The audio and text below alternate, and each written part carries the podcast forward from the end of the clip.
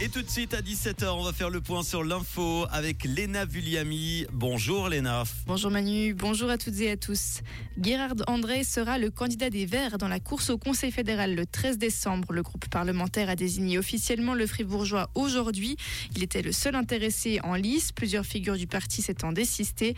Le groupe a unanimement soutenu la candidature du Saint-Ginois. Le procureur général adjoint vaudois veut classer l'affaire de la gare de Morges. C'est ce que révèle aujourd'hui la RTS. En août 2021, un agent tirait à trois reprises sur Enzoy un homme de 37 ans à la gare de Morges. Après une instruction de deux ans, le ministère public vaudois entend rendre une ordonnance de classement. Pour la famille de la victime, c'est un scandale.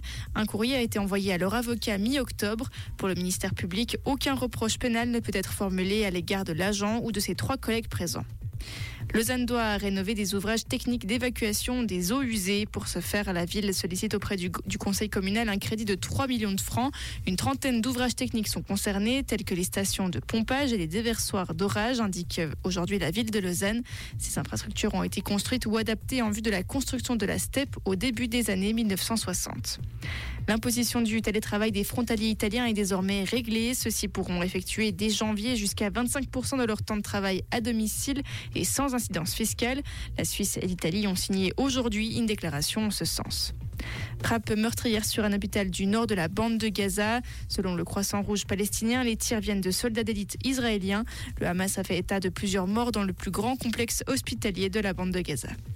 Et Joe Biden rencontrera son homologue chinois Xi Jinping mercredi 15 novembre.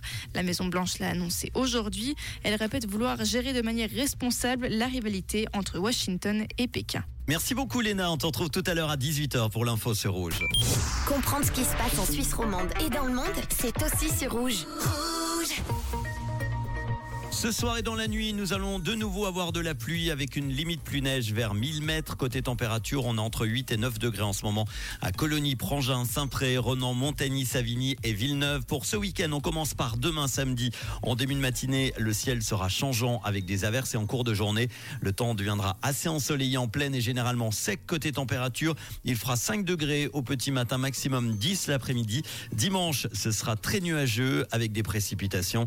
La limite plus neige vers 800 mètres en début de journée. Elle va remonter rapidement vers 1600 mètres dans la matinée. Côté température, 3 degrés seulement au petit matin, 1 en vallée, maximum 8 à 11 dimanche après-midi. En montagne, on aura 30 à 50 cm de neige fraîche au-dessus de 2000 mètres, principalement sur les versants ouest des Alpes. Bon week-end avec Rouge.